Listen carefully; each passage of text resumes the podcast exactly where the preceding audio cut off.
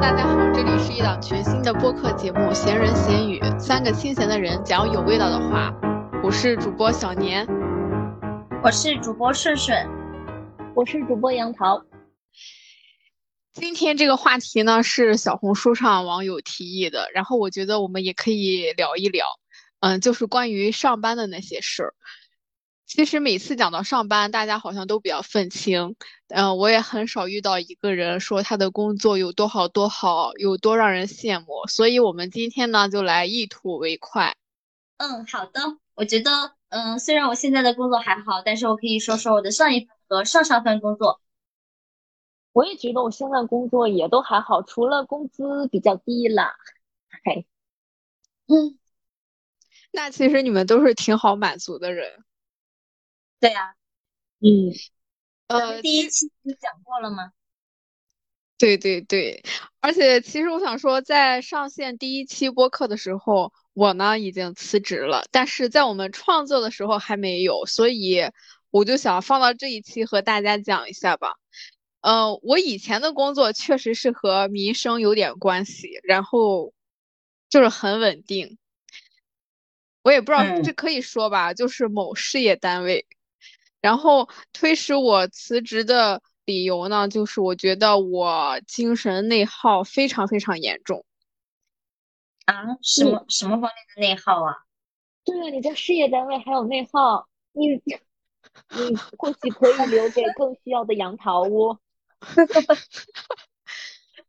呃，对，我的工作呢，我真的没法跟大家解释，我的工作就是每天坐在。电脑前，然后做一些在我看来完全没有意义的事情，然后就是我觉得我也一直很不喜欢，加上我提出辞职之前那段时间事情特别的多，然后我就去找我们领导说了，沟通了。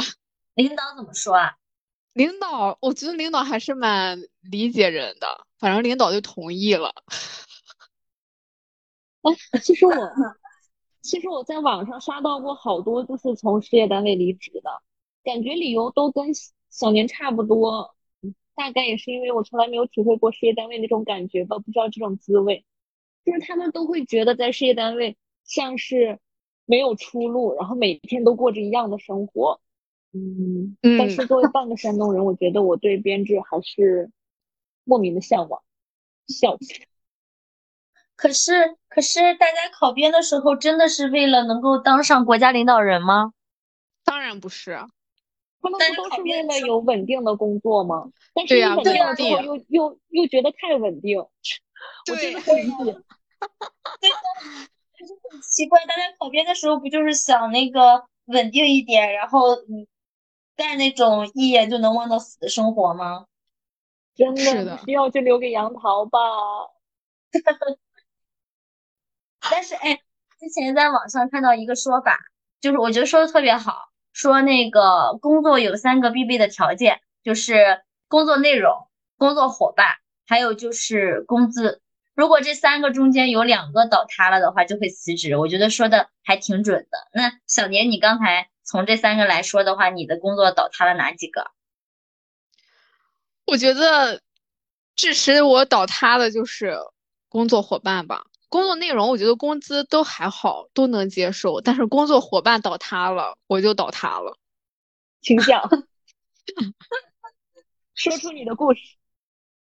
呃，其实我这份工作可以讲很多，但是呢，又不能讲很多东西，大家能理解吧？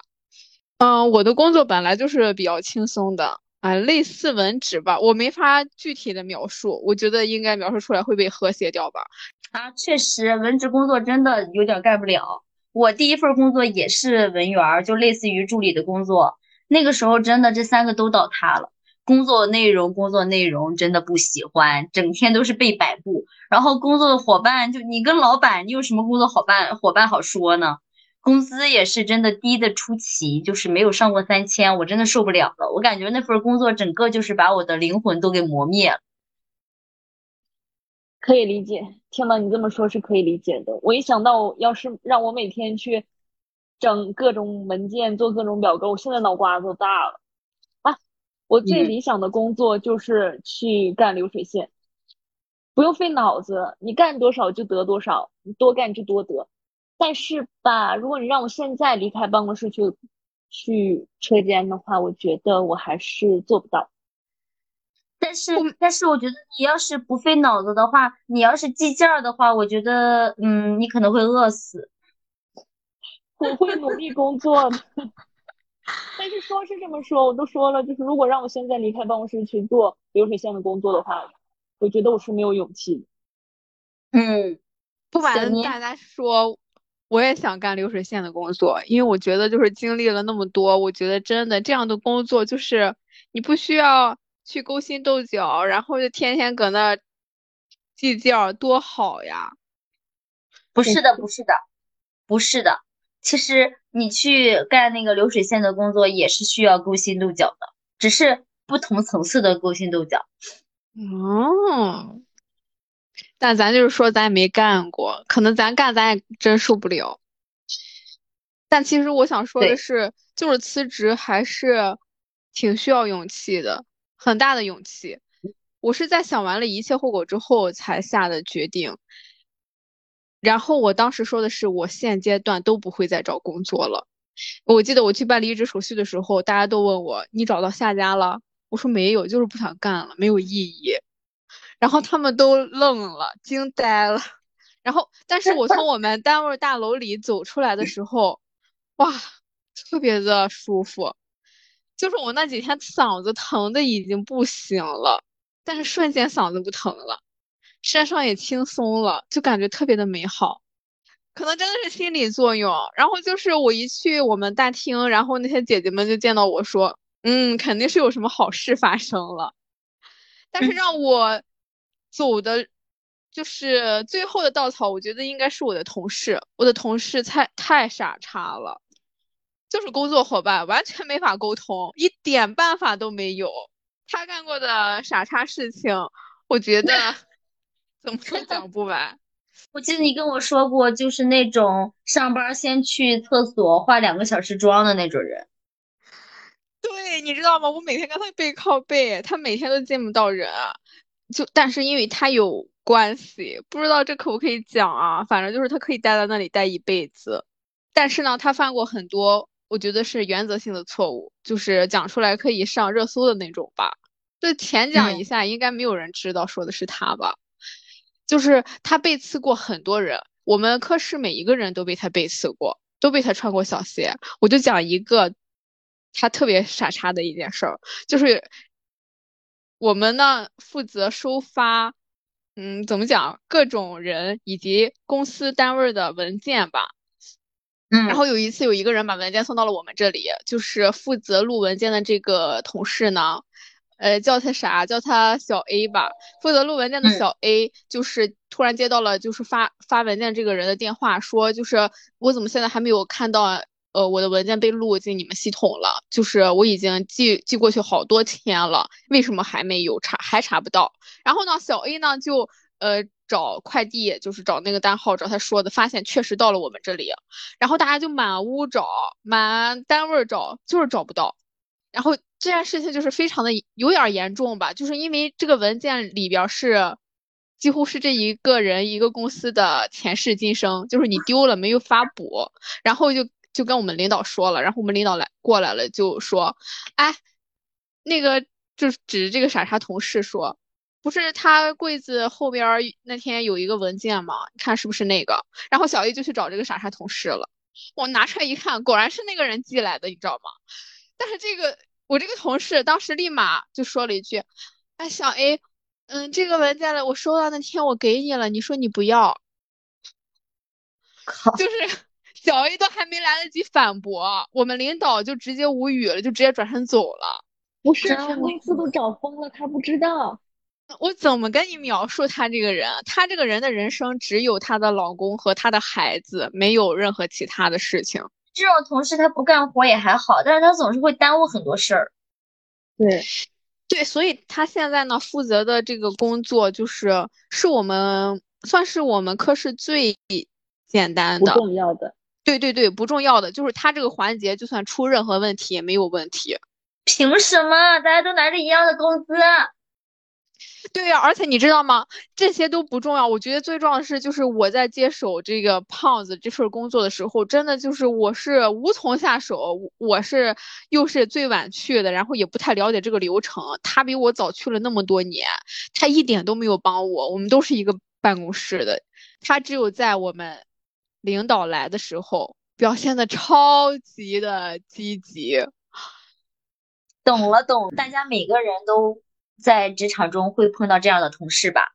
嗯，对，反正我觉得这样，反正类似这样的事情很多。嗯，反正他应该算是让我辞职的理理由得占一多半吧。但是我听你辞职的时候也准备不找工作了。但是反正就是我辞职的时候，我也都是没有找好下家的。我感觉大家离职好像都找好下家了耶。嗯。对对对，就是我去的时候，大家问我你是不是找好下家了？我说没有，他们都非常的惊讶。对我每次辞职就感觉，嗯，大家都觉得你肯定找好下家了。但我跟他们说没有，他们都不信的那种感觉。但是我感觉我真的没有精力，就是一边在那工作，在一边就去找工作。我觉得找工作真的很耗费精力。我不行啊，我不找到下家，我就感觉心里没有底儿。我就跳过一次槽。还是各种在公司请假，然后去别的公司面试，确定有 offer 了之后，我才提的离职。我这种就是真唯唯诺诺打工人。其实我觉得也还好吧，就是找不找到下一份工作，好像也没有那么重要。嗯，而且我觉得这一份工作，如果就是大家干的齐心协力，呃，累不累的也还好。就但是我呢，恰巧又是一个大大咧咧，不愿意去和别人勾心斗角。他又让我碰上这样的人，我真的当时无无解呀！你知道我每天跟他背靠背，就是就是不到一厘米，就是椅子经常能互相碰到，然后我就真的很难受。反正我去找我们领导说的时候，我们领导既然知道他的这些所作所为，我当时都惊呆了。我跟你我跟你说，领导就是这样，他知道所有的事情，但是他就是不会管，他就是让这些事情发酵，然后适者生存，真恐怖呀。嗯，但是我觉得我们领导有一点特别好，就是他当时帮我想了很多解决办法，说啊帮我一块儿去承担，过去帮我忙，每天陪着我，然后说怎么怎么样，或让我再再忍，就再忍几几天，然后那个胖子就回来了，我就还回归到我最初最初就是，嗯。就是纯文职，没有任何其他的杂事儿。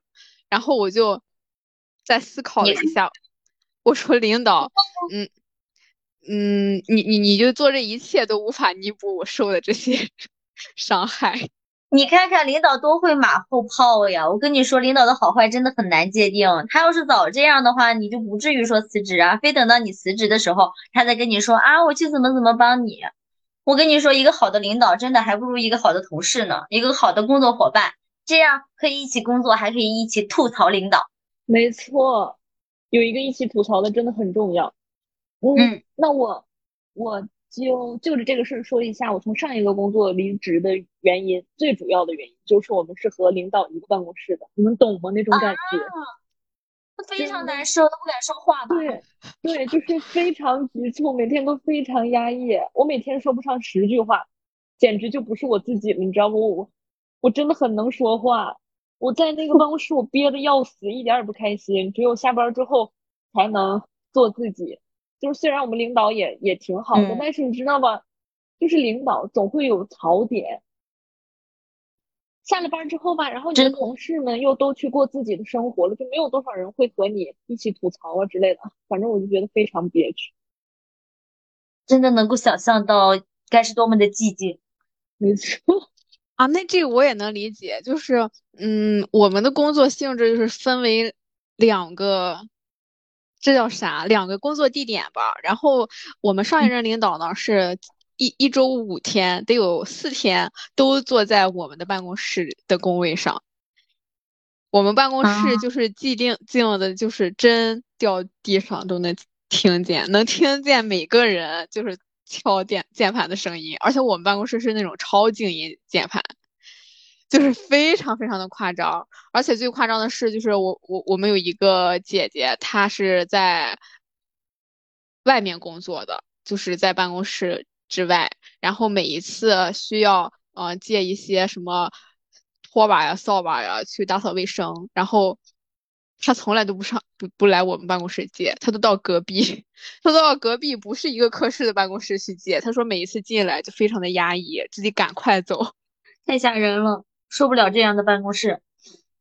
对，而且嗯，就是你们前面说就是可以一一起吐槽领导，这种事在事业单位是绝对不可能发生的。就是我是刚去的时候，我的性格就是很大大咧咧，但是我觉得。我是有话很直说的那种人，反正刚去的时候我就会呃骂这个骂那个，就是说很多，就是大家可以理解哈。但是我们办公室他们就是从不说任何人的一句不好的话，简直了，太那个事业单位了。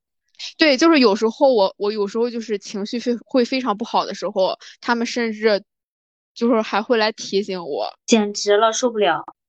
对，然后就是你也没法讨论。然后我这个同我对面那个同事呢，就是我和他完全没法交流。就是他是一个男胖子，就是嗯，每天讨论的那些事情，我是一点都不想听。然后我背后这个傻叉同事呢，他就是老公和孩子，要不然呢就是天天在厕所里洗脸化妆。咱也不知道为什么，就是上班四个小时能化两个小时，再加上蹲厕所一个小时。嗯，我也没法和他沟通，而且他如果无聊的话，他就会过来问我啊，你今天怎么了？你你为什么不说话了呀？如果我在学习看手机，他就直接趴到我电脑，趴到我手机前，啊，你在看这个呀？啊，真的很窒息。这种没有边界感，我真的受不了。因为我们是背靠背，就是椅子经常碰到的那种距离。就一回头就能。那么，你记得我们上上一份工作的时候吗？我都买了防偷窥膜。我觉得这个防偷窥膜也不管用，它防偷窥膜，它又不是防三百六十五度的，就是它不是全方位的防呀，它总会看见的。就是甚至我有一段时间就是呃写小说，然后就是就会一直在敲字嘛，然后他们就直接趴到我电脑上看。我想，你以为你是谁呀？我都没有让任何人看过，你凭什么过来看呀？后来我就直接把我电脑那个字就是缩到，就我坐远了都看不清那种，你知道吗？让他们充会员。但是你说这种情况你怎么办？就是你要么很冷漠，你要么就是笑笑，你真的就是无解，你知道吗？嗯。但是别人又意识不到他们有问题，然后就很烦。后来就有一段时间，我就干脆不说话了，就话特别少。而且我每天听他们说什么房子、车子、票子，我真的听听的够够的了。然后我们办公室就突然氛围就变了，就我不说话之后，大家都不说话，就是很尴尬。然后外面的姐姐们都问我怎么了？你们今天又怎么了？又发生什么了？然后我就说不知道，我不知道该怎么解释。就是我的傻叉同事跟我办公室另一个男性，他俩被称为我们单位的卧龙凤雏。凤雏反正就是那样子的哈。这个卧龙就干了我最不能理解的一件事，就是他他老婆今年怀孕了，然后呃生小孩了。就是你生完孩子之后，我们不不都会回单位发喜糖吗？嗯，他那天早上拎了一袋子喜糖来到我们办公室，然后放到我办公桌上，说：“小年，你出去给他们分一下。”他凭什么？然后呢？你是他的助理吗？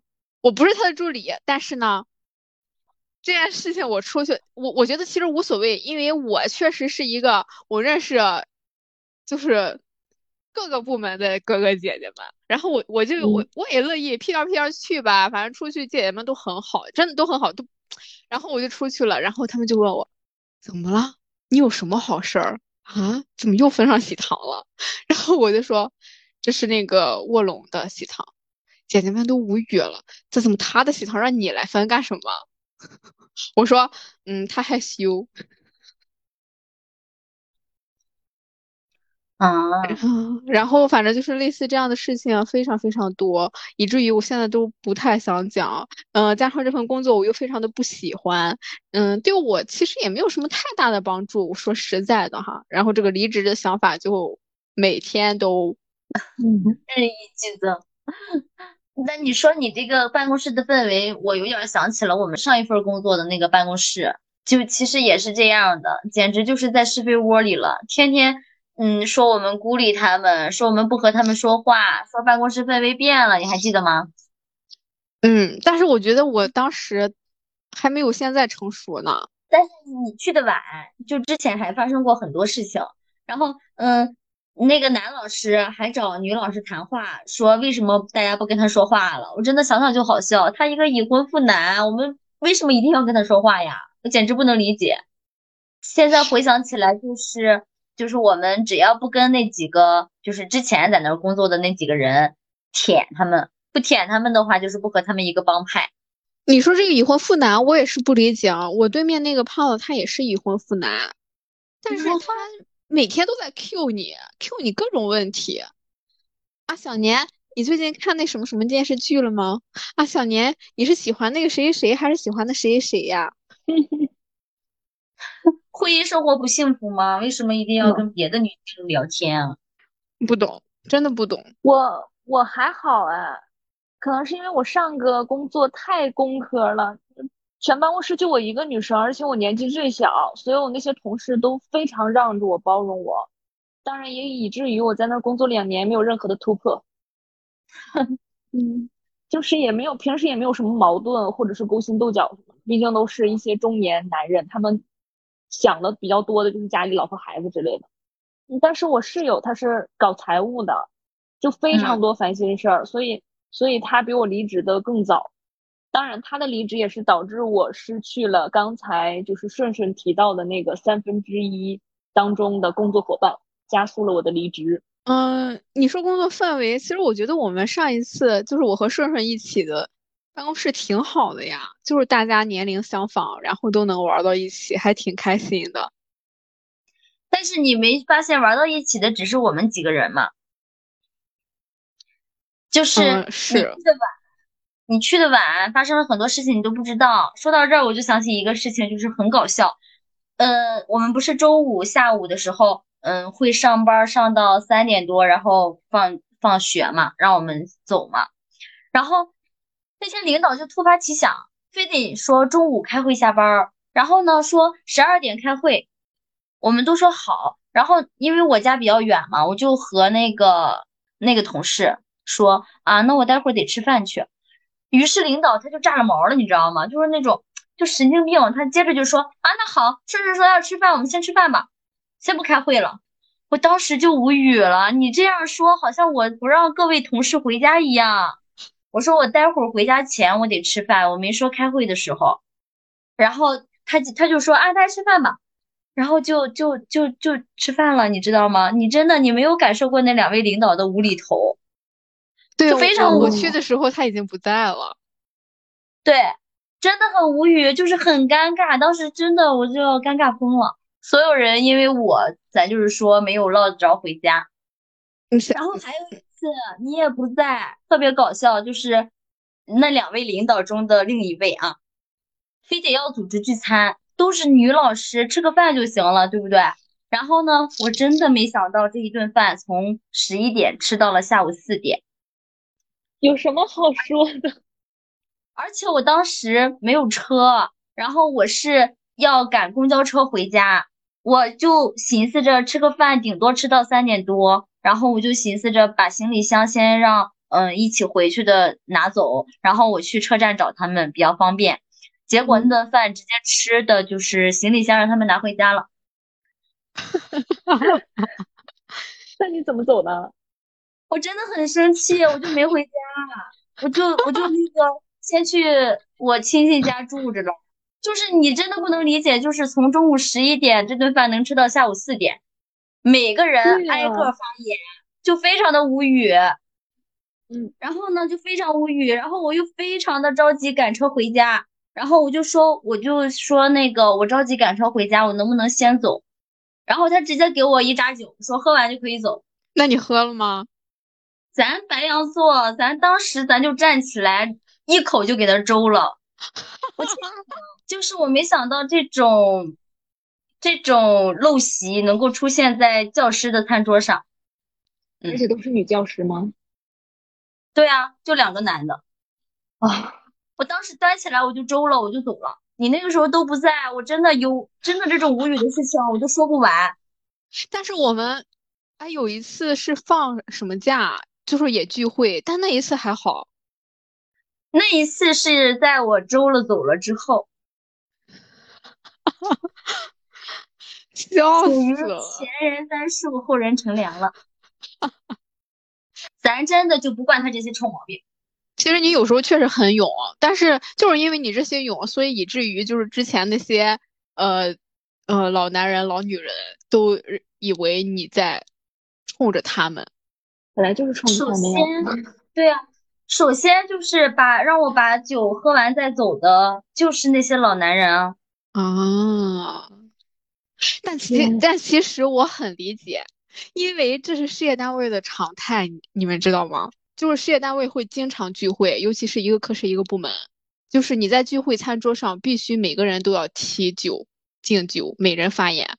就是我们这我们之前参加了一次，是因为我们前领导他升官了，然后他就请我们去呃饭店吃饭，然后你知道吗？每一个人都没有躲过喝酒，就不是喝啤的，就是你最低要喝一个红的。但是我们有一个同事带的是那种外国的，就是类似那种伏特加那种，就是度数很高，不是红酒、啤酒低度数那种，每个人都喝了。就我说的那个凤雏，他从来没喝过酒，他都喝了，就连干好几杯。本人是唯一一个餐桌上没有喝酒的人。那我就真的很无语了。就是这些人，他们喝了这杯酒会升官吗？反正这就是一种，这叫什么习俗啊？反正反正就是大家就每次聚都是这样。你知道那一天我们领导就是都喝到都已经不省人事，被同事就是送回去的。我呢是中途我就说，呃，那个什么，我我家里有急事儿，我走了。但是他们也是直接到到下午，我就硬走了。而且我是你得喝了那一扎再走。我没有喝，我是唯一一个餐桌上一滴酒都没有碰的人。就是他们怎么。他们怎么让我喝，我都不喝。然后领导呢让我发言，我是唯一一个说了最简短的，就是啊祝您步步高升，类似这样的。你知道他们的发言都好精彩呀！他们喝了不会升官，不喝不会被辞退，他们到底为什么呢？为了合群吗？这就是这种风俗习惯。嗯，我觉得我们领导反正也一一直看我不顺眼吧。呃，我们同事都说，虽然我是一个九零后，但是像一个零零后一样，整天怼领导。我们领导曾经一个星期连续三天，每天都让我，小年，你明天早点来拖地打水。我说好的，然后第二天继续迟到。无 语然后连就是连续三天，他跟我说了之后，他先是很语重心长的，有一天下午放那个 下午下班，然后他就说啊，小年那个啊，你是咱这个边儿最小的是吧？你看看那谁谁谁都啊每天来怎么怎么样，就是你也应该那个呃锻炼一下呀，怎么怎么样呀？嗯，明天早点来哈，记得。我说好的，然后明天我依然踩点儿去，然后。第二天他又接着说，第三天他连续说了三天之后，我连续三天都没有听，他从那之后再也没有说过。不是你要是打扫卫生了，你会被转正吗？会被穿小鞋儿，你知道在事业单位穿小鞋儿是一件多么让人难受的事情，就是这个小鞋能让你穿一辈子。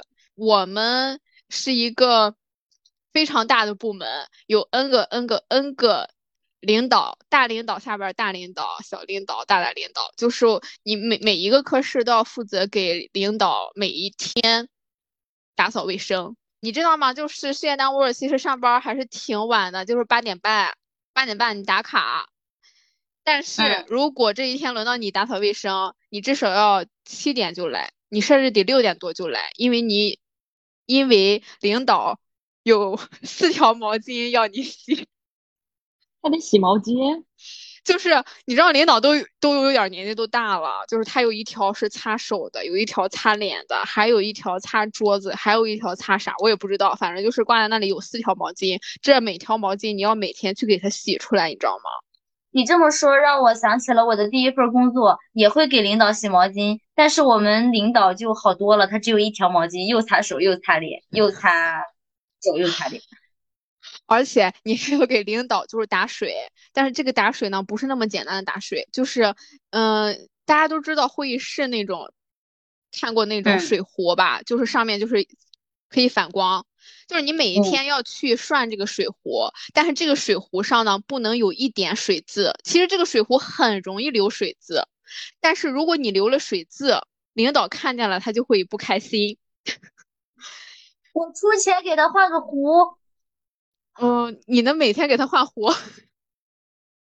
换个那种不反光的壶，我真服了。所以每一天你就你要是轮到你打扫卫生，你就来来的特别早，就是你一个小时甚至都干不完，因为你要洗洗，还有你要给他涮茶杯。你知道领导都喝很浓的茶，这个茶杯就是很难洗。就是我们我知道我们科室的一个姐姐，她都专门买了那种。纳米海绵，你们知道吧？就是它擦什么都能擦得掉，就专门用它来给他洗洗茶杯。然后呢，就有一次领导还是不满意，就是他在跟我们领导收拾完一切之后，当这个领导早上来的时候，经过了我们的人事科，就是拿着杯子经过了我们的人事科，自己去水房那边开水间自己涮了一下，又回来了。被我们的人人事科领导看见了，立马一个电话打打过来。哎，顺顺，你今天早上怎么也给他打扫的？为什么我看到那个那个什么什么啊，领导他又自己去涮杯子了？怎么回事？你下次注意啊！救命啊！我已经窒息了，我有一种那个上学被叫到教务处的感觉。就是非常的夸张，所以就是以至于就是后来他们每天都来的超级早，甚至我们有一个同事家很远，就是他说他那天早上都得五点起来往这边赶。救命啊！找个事业单位的也不错，他卫生最起码打扫的应该很好。啊，嗯，你开辟了新思路。嗯，咱可什么都没说啊，你们什么都没有听见啊。嗯嗯。没事儿，嗯嗯，那么在这里，我也想对学生和学生家长们说，就是把你们招去自己当校长的那种教育机构啊，孩子们啊，可千万别去啊，孩子们，商人的眼里啊，只有利益，真的没有爱，笑死人。但是我真的承认，他招的我们几个老师眼光还是不错的。他自己当校长，我真的无语了。对，就是不论是这种校长，还是说，嗯，就是我们所遇见的领导，当然也有好的，但是其实他们的本职工作并没有那么难。你知道，还有一件更搞笑的事情，我们刚换了老大的时候，就是不是得发文批文嘛？然后每一次的收发文，老大就会在上面批阅一行字。嗯嗯，你你们知道那种签名吧？连体签、连笔签名。嗯啊，那一行字。我们领导加上我们整个科室猜了一上午，领导的字你不懂，少在这说，不懂，就是就是连就是叱咤啊这个职场多年的我们的小领导，我我们的头他都不知道这到底写的是啥呀？就是这个批文批的是什么？是真的这么森严吗？你们不能不去问吗？我去，你敢去问老大？你这批的是什么？你疯了？破案了吗？破案了呀！我们我就说，呃，我说我们就一直在那猜，真的都看不懂，每个人都来猜，甚至他都拍照发到群里去猜，然后每个人都看不懂。之后我们我就突然想到，隔壁有一个老大哥，就是他马上要退休了，他见多识广，他肯定知道呀。然后我就去找了他，他立马给破案了。然后我们就说，哦，拼的是这个字呀，还是你们见少了？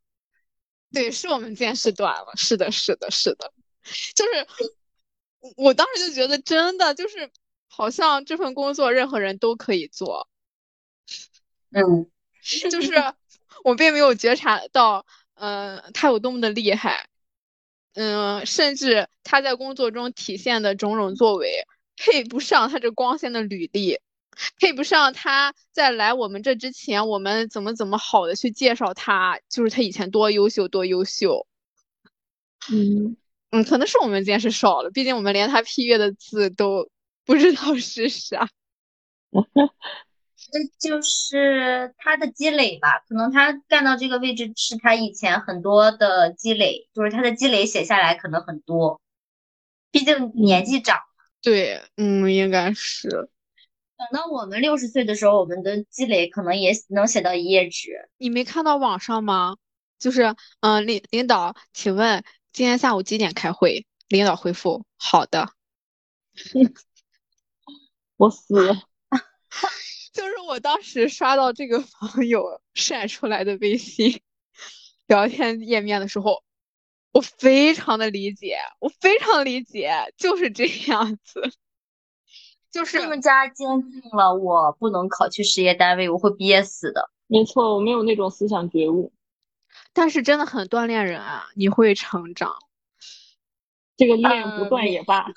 嗯，对，所以我觉得领导还是挺重要的，尤其是在这一份工作当中，就是一个好的领导也决定着我能不能干的长久。呃，我上上份工作的领导就很好，嗯，就是他是真真正正和你站在同一战线，就是及时，就是非常及时的帮你解决问题的那种人。但是我觉得，其实我们说了这么多，经历了这么多。我还想说的一点就是，一辈子就是很，真的很短，还是让自己开心最重要。我当时离职的时候，我就在小红书上发布了我的离职历程，然后我看到下面好多人，就是真的是同样的感受吧，就是也有人说，嗯，他很想离，但是，呃，他走不了。我觉得其实没有那么多走不走得了，就是这一份工作已经让你非常难受了，真的不要也罢。在那里的时光，我真的觉得过得，我就是不快乐了，你就离开。你离开的时候，你就是会很还很开心。而且从我离开到现在，我也经历了很久了，我我觉得也很好呀，就也没有感觉怎么样。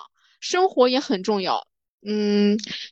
但话说回来，就是你在做任何事情之前，当然要考虑好这一切的可能性，一切的后果。嗯，就是可以离职，但是离职的话还是。要想清楚再离职。嗯嗯，而且我觉得工作和生活都是自己的，别人再怎么指手画脚都不能够去帮你工作或者帮你生活，也不能够去帮你感受。其实最重要的还是自己的感受。就像人家说的，鞋舒不舒服只有脚知道。就之前我的一个同学，就我大学同学，他有一段时间他也辞职了，然后呢，他就说，其实。嗯，街边的导购员的工作他也很喜欢。他上大学的时候，他干兼职也是干的这份工作。但是他现在大学毕业之后，他没有办法再去说抛弃自己的学历去干这份工作了。但是我觉得，嗯，如果喜欢就去干呀。大家不要在乎大家的目光，就是名牌大学毕业了，你要是喜欢摆摊儿，你去摆摊儿很开心，那你就去摆摊儿啊。工作其实没有高低贵贱之分的，就是尊重自己的感受很重要。嗯嗯，那我想说的就是，工作只是生活的一部分，我们能做到的就是在上班的时候去做有用的螺丝钉，下班之后去做快乐的人。还有就是，我们工作的目的其实只是为了能生活下去。那如果你现在的工作让你感觉并没有生活的很轻松，或者是更轻松、更自在的话，那我们也就失去了拥有这一份工作的意义。当然了，这也是说给我自己听的，拒绝内耗，做没心没肺打工人。好，所以希望你在经历风风雨雨之后，还是会遇见良人。工作呢，也只是生活的一部分。你还有自己，还有家人，还有其他。也祝愿大家呢工作顺利。当然，如果你有不开心、不顺利、想要吐槽的事情，欢迎大家加入我们闲人大家庭。微信公众号搜索“闲人闲语”，回复“闲人”二字，或者点击下方菜单栏找到我们要。那下期见吧，